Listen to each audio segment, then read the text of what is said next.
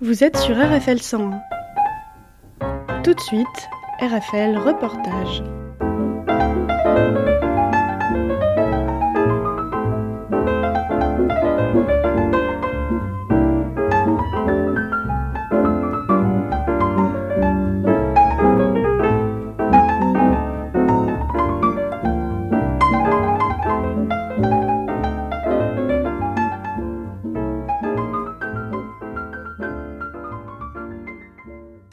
À jouer les tours, euh, euh, il y avait une équipe, un groupe de personnes qui avaient envie de rencontrer euh, des marcheurs et des marcheuses. Donc, euh, il nous a demandé de prendre contact avec euh, Driss, et c'est comme ça que qu'on qu'on est là, quoi. Mhm. D'accord. Et puis, euh, un petit mot, euh, Malika? Un petit mot? Euh, d'introduction et puis aussi de, de- de cet accueil qui vous a été réservé à jouer les tours. On a été euh, super bien accueillis à jouer les tours. hein, euh, Il y a eu pas mal de monde, euh, malgré qu'on ne savait pas trop ce qui nous attendait. Donc on a dû être interviewé à plusieurs reprises. euh, je veux dire, les gens, on sent bien qu'ils sont intéressés, qu'ils cherchent à savoir un petit peu d'où est venue cette idée de la marche. euh, voilà, tout, tout un questionnement en fait. D'où vous avez pris ce courage-là de faire cette marche malgré les conditions qui n'étaient pas faciles? Parce qu'il y avait des gens, il y avait des attaques, il y avait des agressions, il y avait une atmosphère qui n'était pas... on n'avait pas trop le choix. Soit on se battait euh, d'une certaine manière, soit on baissait les bras et euh, on laissait faire les choses. Donc moi j'ai fait partie de ceux qui ont décidé de, rejoindre la marche. Euh, comme je l'ai dit, on a l'impression de se répéter, mais voilà, après le, meurtre du petit Toufi en juillet 83, euh, c'est quelque chose qui m'a beaucoup bouleversée. Et je me suis dit, il faut que tu, tu rejoignes ce- cette marche, car il faut défendre euh, tes droits, euh, les droits de tes frères, les droits de tes, fu- tes futurs en- enfants. Donc c'était un combat euh, légitime pour moi, c'était défendre le droit d'exister. Est-ce que cette, marche a contribué bien sûr à avoir la carte de 10 ans et aussi le faire savoir qu'il y a une jeunesse, qu'il y a des gens qui, qui sont intégrés et le choix aussi qui était étonnant, le choix de cette marche qui est pacifique. En fait, malgré cette agressivité, c'est mort. Oui, parce que c'était le choix de, de, cette initiative, hein, c'était de marcher pacifiquement, se faire connaître aussi par la France entière et dire qu'on est des, des êtres humains à part entière et qu'on est là, on y vit, on, on se sent euh, citoyen à part entière et que on, est là et euh, c'est notre pays aussi et que on est là pour défendre l'injustice, euh, les crimes racistes euh, et puis tout le reste quoi. J'avais pas vraiment conscience quand quand j'ai commencé à marcher que qu'on était dans un danger en fait. hein. Le, le- le fait que ça puisse être dangereux, euh, j'avais pas vraiment senti ça.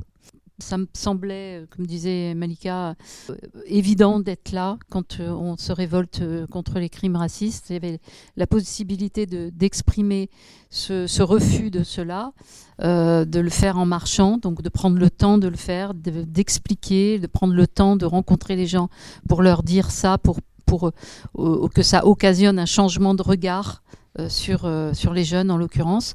Il y avait cette euh, opportunité de le faire, donc je, donc je l'ai fait. J'ai pas pensé au danger. On n'a pas eu beaucoup de menaces, et bon, on en a eu quelques-unes, mais ça n'était que des menaces.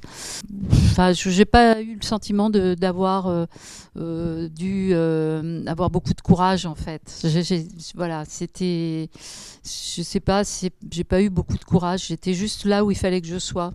Le, bon, alors déjà, bah, effectivement, c'est une démarche non violente. hein, ça, c'est le choix qui a été fait.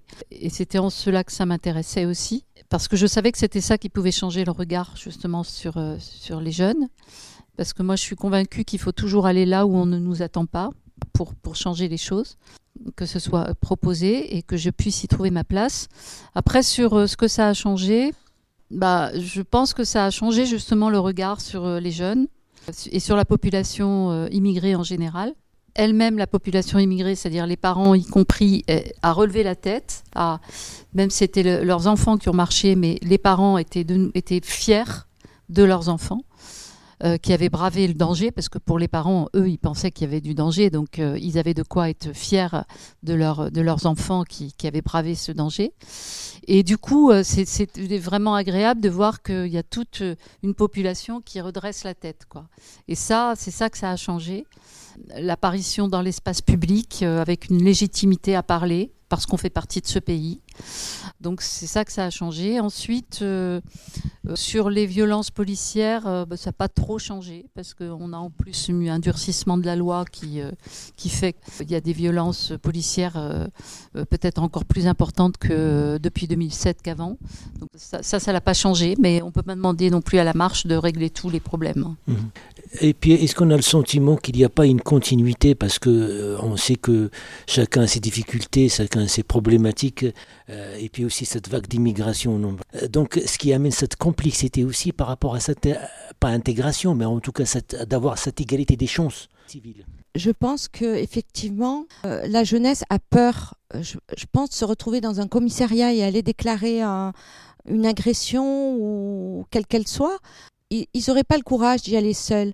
Et je pense que c'est une très bonne idée de, créer un- une association ou, un regroupement de personnes qui pourraient gérer justement ces problèmes-là, euh, accompagner les jeunes qui sont en difficulté, euh, euh, qui se sentent agressés pour X raisons, euh, aller pouvoir euh, faire une main courante ou aller déclarer euh, ce qui leur est arrivé, ce qui est euh, tout à fait normal.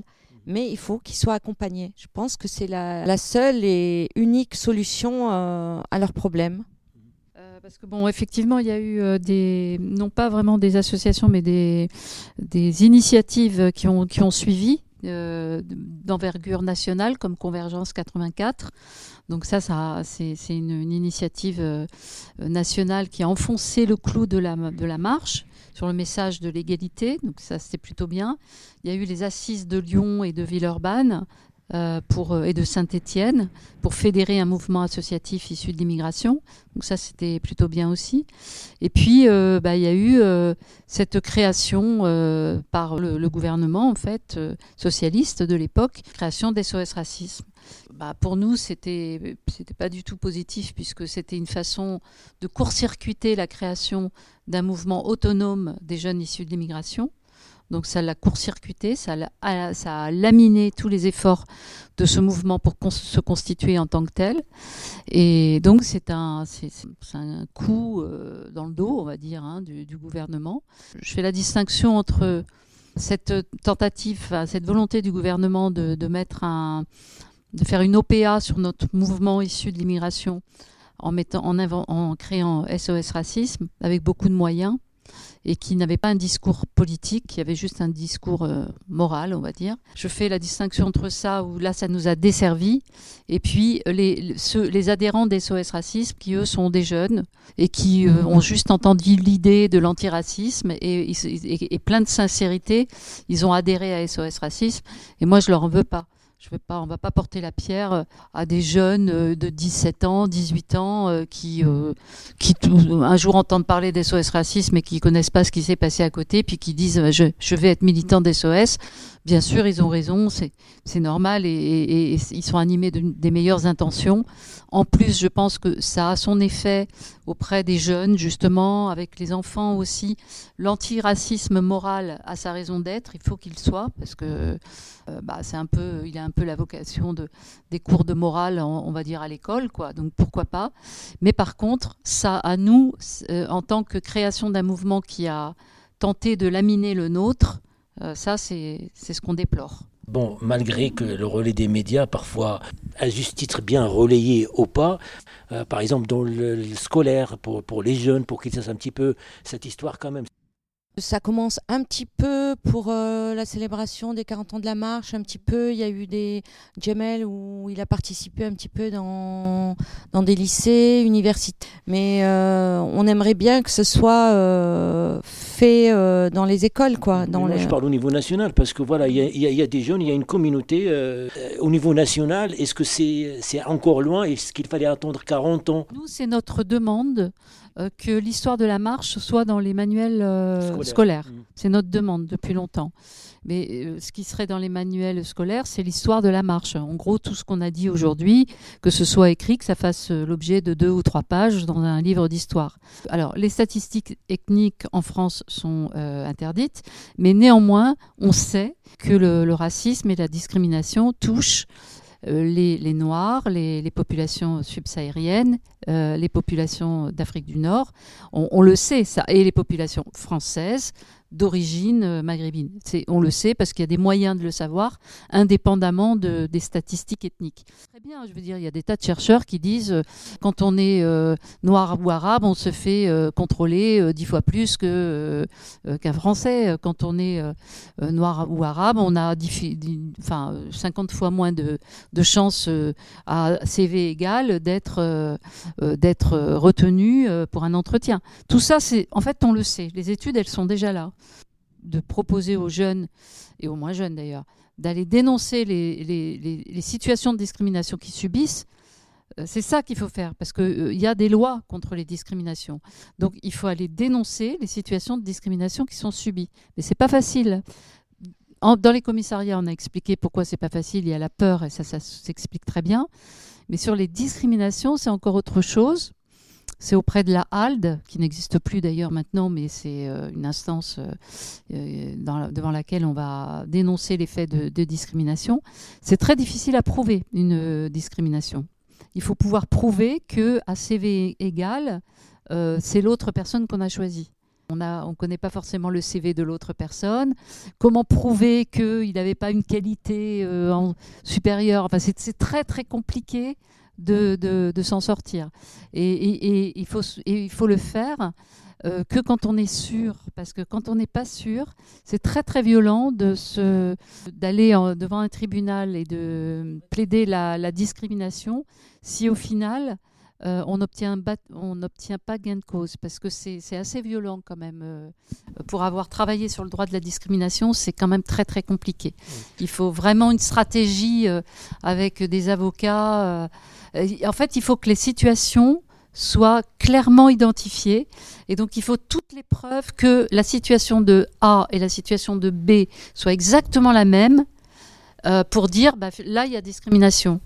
Et dans l'emploi, c'est pas facile. Sur l'attribution au logement, c'est un peu plus facile. C'est pareil, il faut connaître la situation de la personne qui a eu l'appartement à notre place. Euh, bah, il faut qu'on arrive à, connaître la situation de cette personne pour dire, bah, vous voyez bien, entre moi qui, gagne 2500 euh, euros par mois, qui a deux enfants, et lui qui gagne 2000 euh, euros par mois et qui a deux enfants, c'est lui qui a eu l'appartement. Comment se fait-il? Mais tant qu'on n'est pas capable de prouver ça, eh bien, on ne peut pas aller devant les tribunaux.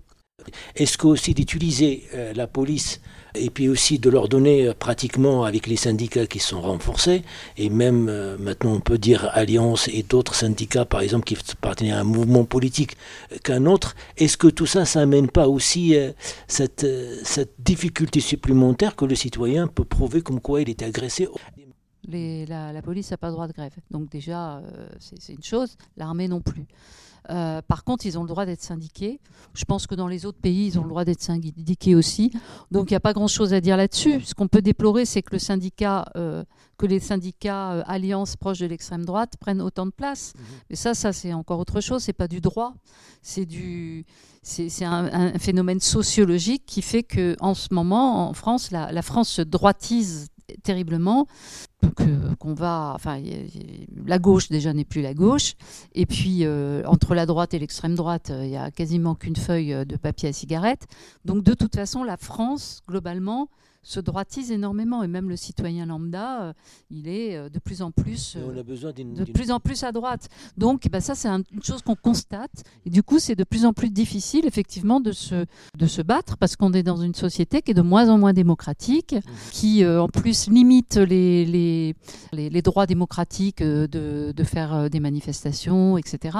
On est dans une période très très très difficile, ça c'est sûr. De toute façon, je pense que quand on n'a pas le pouvoir et on ne l'a pas, euh, aller, euh, on est minoritaire et aller à, avec des moyens euh, violents ce n'est juste que pour, si c'est pour remporter une petite victoire, d'avoir détruit un commissariat ou d'avoir, bon, voilà, ça peut, ou une école ou quoi. Bon, et en fait, ça fait, ça permet de se défouler, mais c'est tout, quoi. Donc, il est évident que on ne peut pas conseiller ça parce que c'est voué à l'échec et, pour l'avenir, ça ne donne rien. Donc de toute façon, on n'a pas les moyens d'être euh, d'être plus violent que les violents. Hein. On sera jamais, euh, on va jamais euh, battre la police ou l'armée ou quoi que ce soit. On fait partie des, classes, voilà, dominées, ouvrières, enfin laborieuses, ou on les appelle comme on veut. Et, donc, il faut au contraire utiliser le droit, le droit, le droit, et par contre résister à tout ce qui est tentative de limiter ces droits. Parce que si on ne résiste pas aux tentatives de limiter le droit, ben, un jour, on n'en aura plus du tout et on pourra même plus manifester, on pourra même plus avoir euh, le droit de d'ester en justice. Et alors là, euh, on sera très mal barré. Quoi. Mm. Est-ce que tu veux dire un, mot de conclusion? Euh, Le mot de conclusion, c'est simplement. Si, si, il marche c'est voilà de, de, de, de, garder la tête froide, de ne pas céder à la violence, de d'essayer de, trouver des moyens euh, pacifiques pour faire passer le message, euh, rester debout, euh, ça, aller voter surtout. Parce que le droit de vote y est aussi pour beaucoup. si on veut des droits aussi, ben, il faut aller voter. Et puis aussi par rapport à la dernière vague d'immigration, parce que c'est euh, il y a plusieurs vagues d'immigration, et, il y a beaucoup de de, euh, de maghrébins ou d'autres qui viennent, ils sont bien intégrés, bien qu'ils bien travailler. Donc grâce à cette constitution et grâce à ces lois qui sont devenus français. Donc c'est un bien en commun et on est la France, il est il est il est unique, incroyablement unique dans le monde. C'est vraiment euh, défendre ses droits, connaître ses droits. Je veux dire à partir du moment où on est en France, on vit en France, on paye des impôts comme euh, tout un chacun, comme on dit. Je veux dire, c'est être citoyen à part entière. Et, euh, surtout, il y a des droits, il y a des associations. Voilà, il y a, plein de choses. Voilà, il faut juste chercher. Ce qu'on n'avait pas en 83. Hein parce que j'étais étonné tout à l'heure de parler avec les jeunes de 12, 13, 14 ans, et ils ne connaissaient pas, en fait, ils parlaient des, réseaux sociaux, donc ils essayent un petit peu. Merci d'accepter euh, l'invitation des organisateurs et aussi notre invitation pour euh, parler de ce mouvement-là, quand même, qui a marqué l'histoire aussi, qui marquera l'histoire, et qui c'est un point de départ. Il faut, il faut inventer d'autres manières de transmettre. Transmettre. Transmission. Bah, oh, cette émission va être transmise sur nos ondes, en tout cas, et puis ça sera en podcast. Merci, euh, merci à Marie, vous. Marie-Laure, et puis merci euh, Malika. je vous en prie. Et à très bientôt sur les ondes TRFL 100. Merci. RFL Reportage, c'est fini pour aujourd'hui.